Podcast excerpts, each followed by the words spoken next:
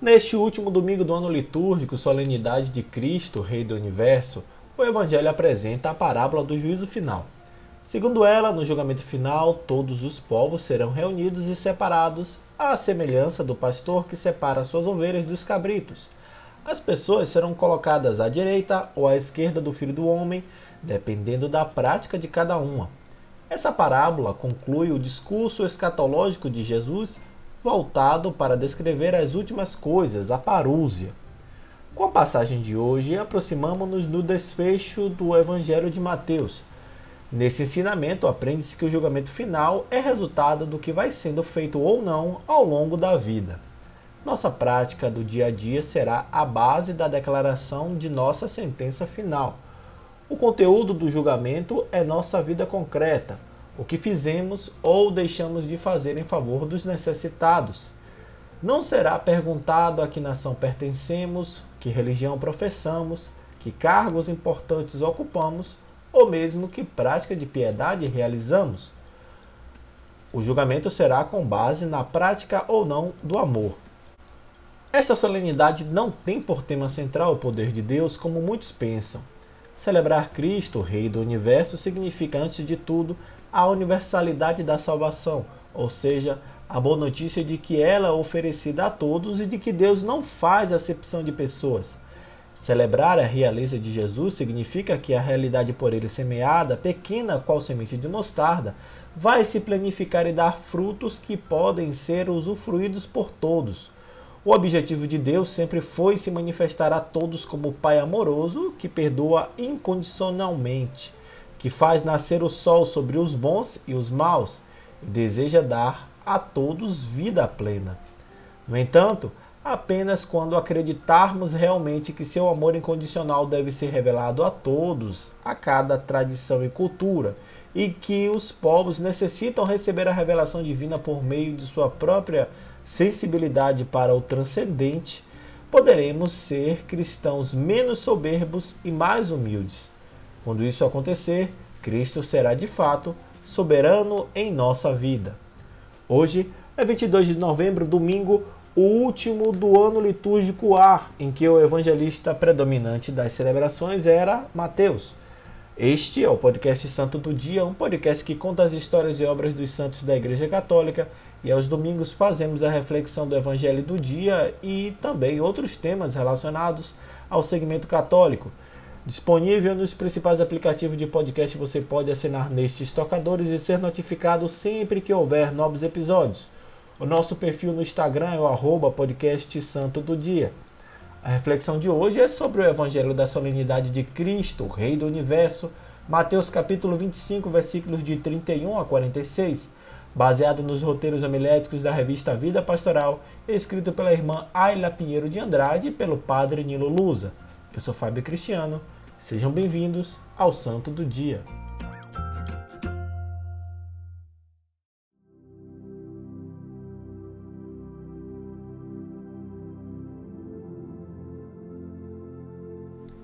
Leitura do Evangelho de Nosso Senhor Jesus Cristo segundo São Mateus. Naquele tempo, disse Jesus a seus discípulos: Quando o Filho do Homem vier em sua glória, acompanhado de todos os anjos, então se assentará em seu trono glorioso. Todos os povos da terra serão reunidos diante dele, e ele separará uns dos outros, assim como o pastor separa as ovelhas dos cabritos, e colocará as ovelhas à sua direita e os cabritos à sua esquerda. Então o rei dirá aos que estiverem à sua direita: Vinde, benditos de meu Pai, recebei como herança o reino que meu Pai vos preparou desde a criação do mundo. Pois eu estava com fome e me destes de comer. Eu estava com sede e me destes de beber. Eu era estrangeiro e me recebestes em casa. Eu estava nu e me vestistes. Eu estava doente e cuidastes de mim. Eu estava na prisão e fostes me visitar. Então os justos lhe perguntarão: Senhor, quando foi que te vimos com fome e te demos de comer? Com sede e te demos de beber? Quando foi que te vimos como estrangeiro e te recebemos em casa, e sem roupa e te vestimos? Quando foi que te vimos doente ou preso e fomos te visitar? Então o rei lhe responderá: Em verdade eu vos digo, Todas as vezes que fizestes isso a um dos menores dos meus irmãos, foi a mim que o fizestes. Depois, o rei dirá aos que estiverem à sua esquerda: Afastai-vos de mim, malditos. Ide para o fogo eterno preparado para o diabo e para os seus anjos. Pois eu estava com fome e não me destes de comer. Eu estava com sede e não me destes de beber. Eu era estrangeiro e não me recebestes em casa. Eu estava nu e não me vestistes. Eu estava doente e na prisão e não fostes me visitar. E responderão também eles: Senhor, quando foi que te vimos com fome ou com sede, como estrangeiro ou nu, doente ou preso e não te servimos? Então o rei lhes responderá: Em verdade eu vos digo, todas as vezes que não fizestes isso a um desses pequeninos, foi a mim que não o fizestes. Portanto, estes irão para o castigo eterno, enquanto os justos irão para a vida eterna. Palavra da salvação.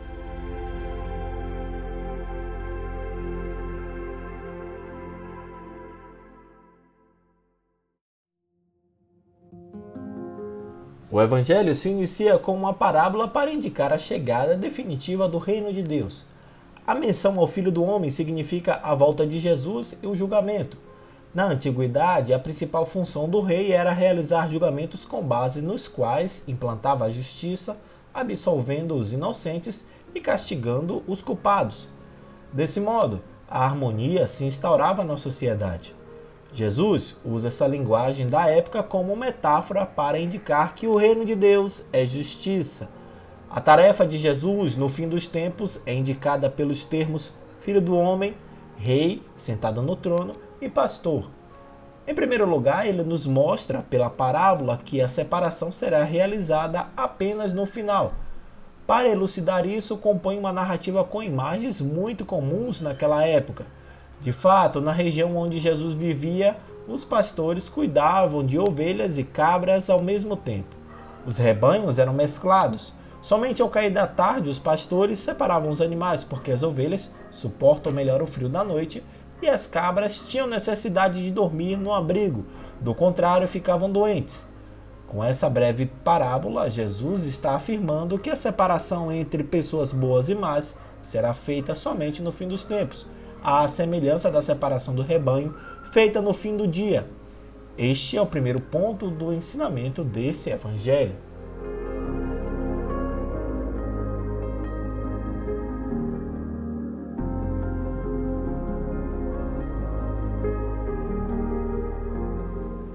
Um segundo ponto é que, tanto no mundo quanto na igreja, convivem misturados os que praticam o bem em favor dos sofredores e excluídos e aqueles que nada fazem pelas pessoas mais necessitadas. Portanto, não podemos passar uma linha no chão e dizer que deste lado, o da igreja, estão os que ajudam e do outro lado, fora da igreja, estão os que não se sensibilizam pela dor do outro. Essa constatação de Jesus deveria deixar os cristãos menos arrogantes e mais humildes. No mundo convivem os opressores e os oprimidos, os que acumulam muitas riquezas e os que passam fome.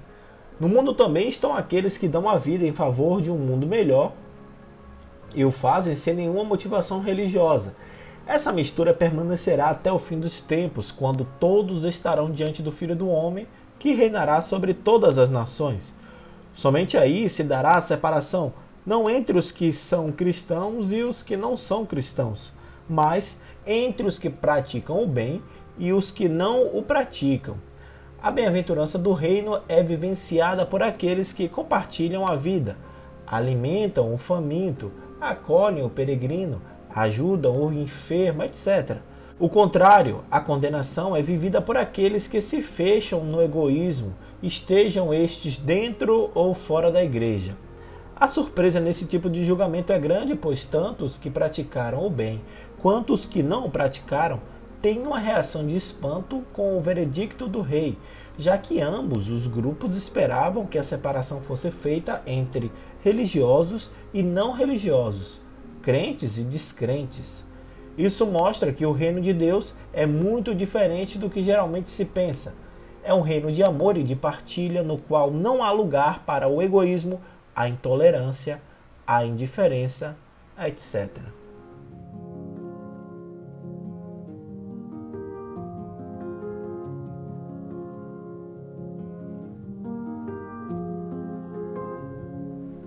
A liturgia de hoje aponta para o fim dos tempos, pois somente aí o reinado de Deus, sua soberania se estenderá sobre toda a humanidade. Contudo, ela se refere muito mais ao presente da história do que ao fim dos tempos. Trata-se mais de quem somos e de como deveríamos agir do que de uma descrição de como será no final de nossa vida. Aquilo que viveremos no futuro após a morte ou na vinda de Jesus depende do nosso modo de viver agora é nosso modo de viver no aqui e agora que define a bem-aventurança ou a maldição futura no fim dos tempos.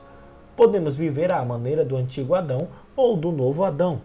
Podemos viver como aqueles que usufruem do triunfo de Cristo sobre o pecado e a morte, ou como aqueles que, mesmo dentro da igreja e aparentando santidade, vivem submissos ao egoísmo e ao pecado.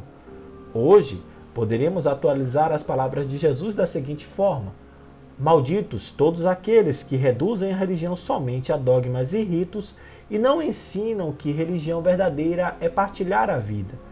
Estes estão em conluio com todos aqueles que empobrecem e arrebatam os direitos fundamentais de seus irmãos, porque estão contra a única lei do reino, o amor.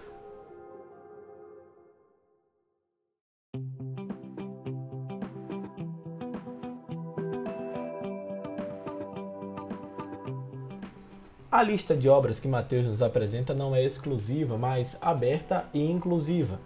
Em outras palavras, ela convida a ver a realidade em que os empobrecidos vivem e se empenhar na edificação de estruturas que garantam sua promoção, alimentar os famintos, providenciar moradia aos sem teto, buscar saúde aos doentes, lutar por trabalho para os desempregados. Como vemos, não se trata de assistencialismo, ainda que a assistência seja importante. Antes, trata-se de amar os pobres e empenhar-se por melhores condições estruturais de vida para todos. Jesus diz que o reino dos céus é dos pobres e que precisamos amá-los para sermos acolhidos por eles no reino. Estar a favor dos pobres significa uma busca incansável da conscientização do reino de Deus, além de constituir urgente desafio para muitos nos tempos polarizados em que vivemos. Quando os valores do reino dos céus forem eh, efetivamente levados a sério já para este mundo, então todos terão o necessário para uma vida com dignidade. Buscai primeiro o reino de Deus e sua justiça, e todas as coisas vos será dada em acréscimo. Como será bom ouvir: Vinde, benditos de meu Pai.